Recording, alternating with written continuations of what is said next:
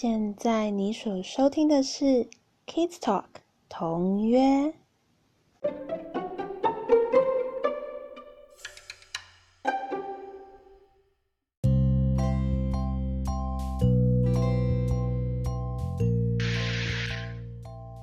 嗨，星星老师。嗨，你好。哎，这次很清楚，很好，很好。好，就是欢迎大家来到二零二零年的第二季，不对，这样讲怪。二零二零年，然后也是我们 Kids Talk 的第二季的开始。那就像我们上次所说的，我们从第二季开始，就是会每个月都有一个大主题，然后我们会借由这个大主题做一些分享，然后谈话，会分享一些书，然后我很期待，就是我们可以邀请我们的亲朋好友们，还有。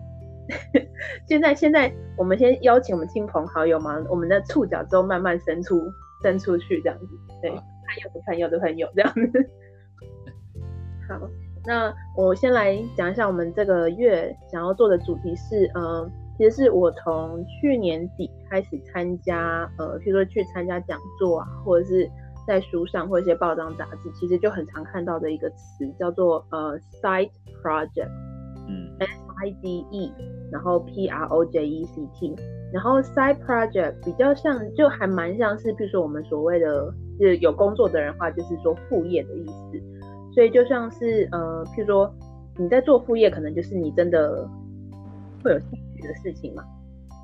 是吗？就是通常是你有兴趣的事情才会，因为其实你在做副业的时候，就等于是你有点像是半创业的状态，就是你可能要从一开始要计划、要想，然后要去找。投资的人，或者是资金，或者有很多事情都要从头开始做起。那为什么 side project 这个东西我们会提到？呃，在教育当中提到，其实是因为其实我们现在整个教育的大环境，还有我们一些课程或是课纲的改变，我们都不太会希望，呃，应该是说我们希望孩子在读书之余，他如果对什么东西很有兴趣，比如说他对电脑很有兴趣，他对音乐很有兴趣，他对写作很有兴趣。那是真的，我们可以支持他去发展他真正有兴趣的东西，就可以把它做到很好这样子。嗯，那所以我想说，我们这一次来讨论一下，呃，side project 这个东西，然后还有，比如说我们可能其实这个并不是说在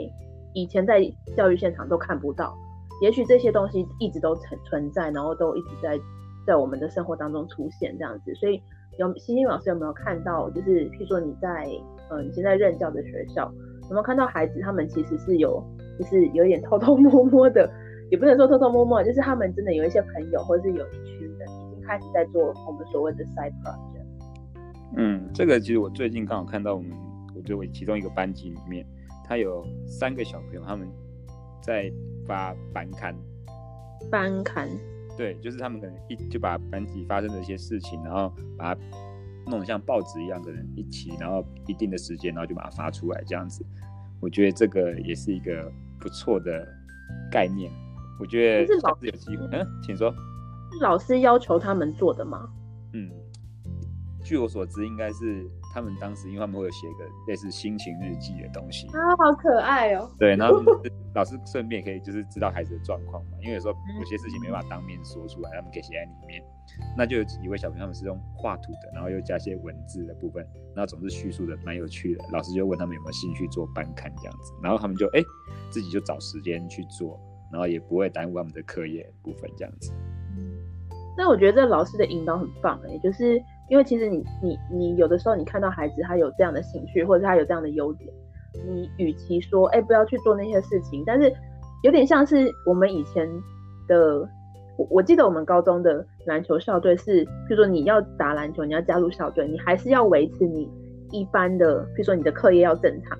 所以其实你用这个方式有点去均衡他，说好那我。可以让你做你喜欢做的事情，或是我觉得这个东西很棒，你可以去做。但是你还是要想尽办法去维持你的学业上的一个平衡，这样子。对啊，对啊。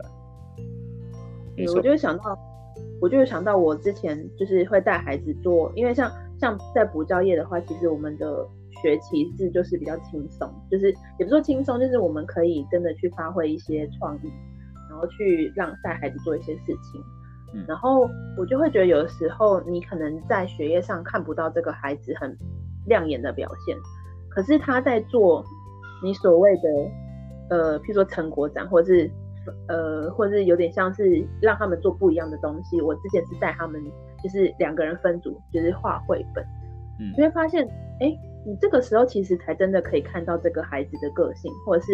譬如说，嗯，两个人一组，一定是有一个人比较强势，或是一个人比较容易去主导。可是你在班级上，你只光看他的学业成绩的时候，其实你看不到他的这个优点。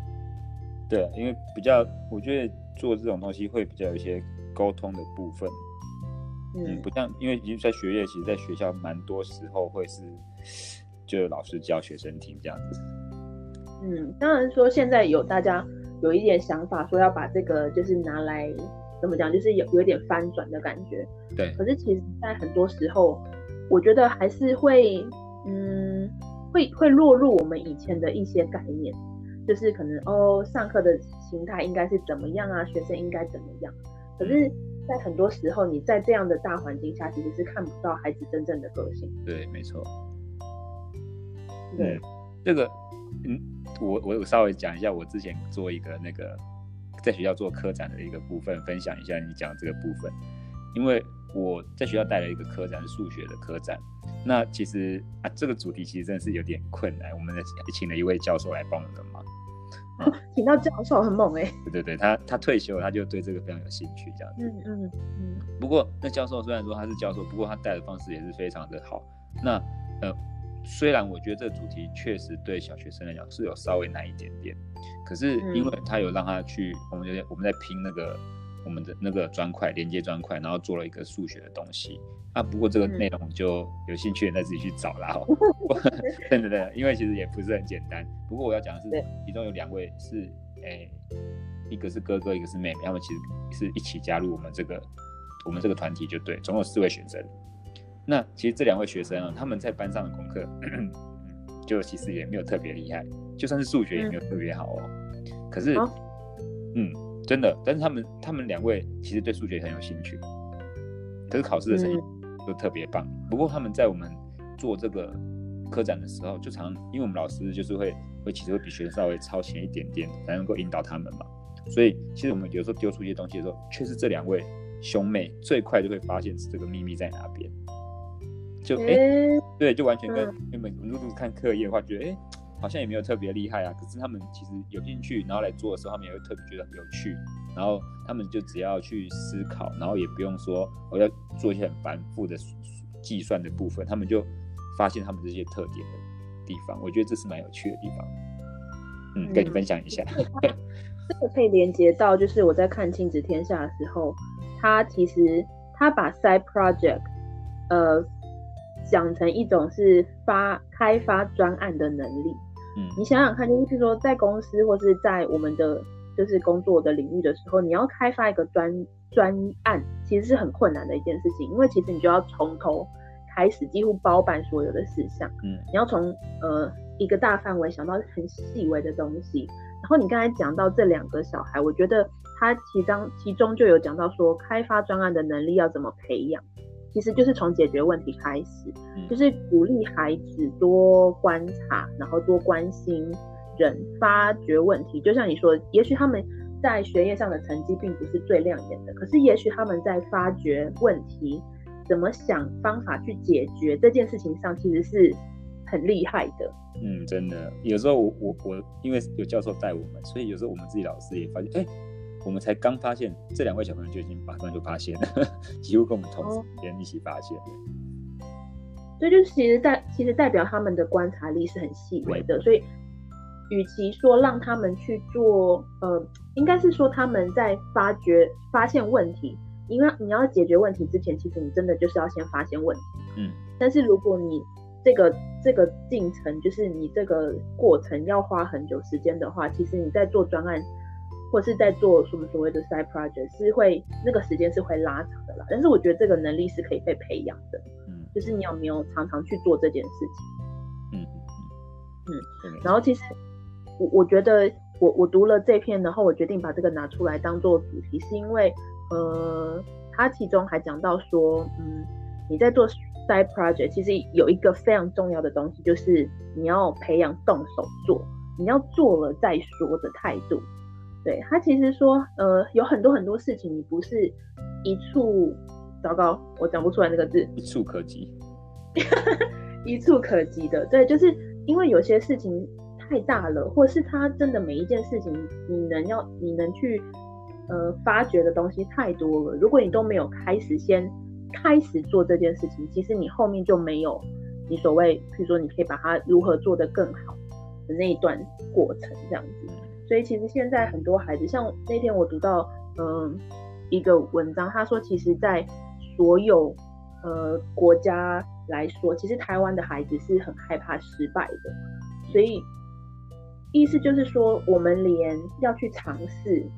这件事情都很对我们来讲很困难。那你就就不要再谈说啊，那我之后还想要做很多很多什么样的事情。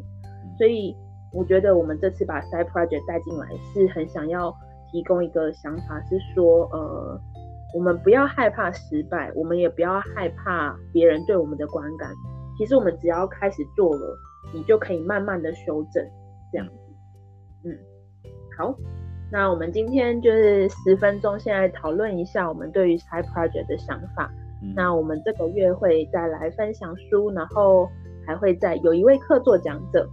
对就是下个礼拜大家敬请期待。嗯嗯嗯好。好哟好谢谢星星老师。拜拜。拜。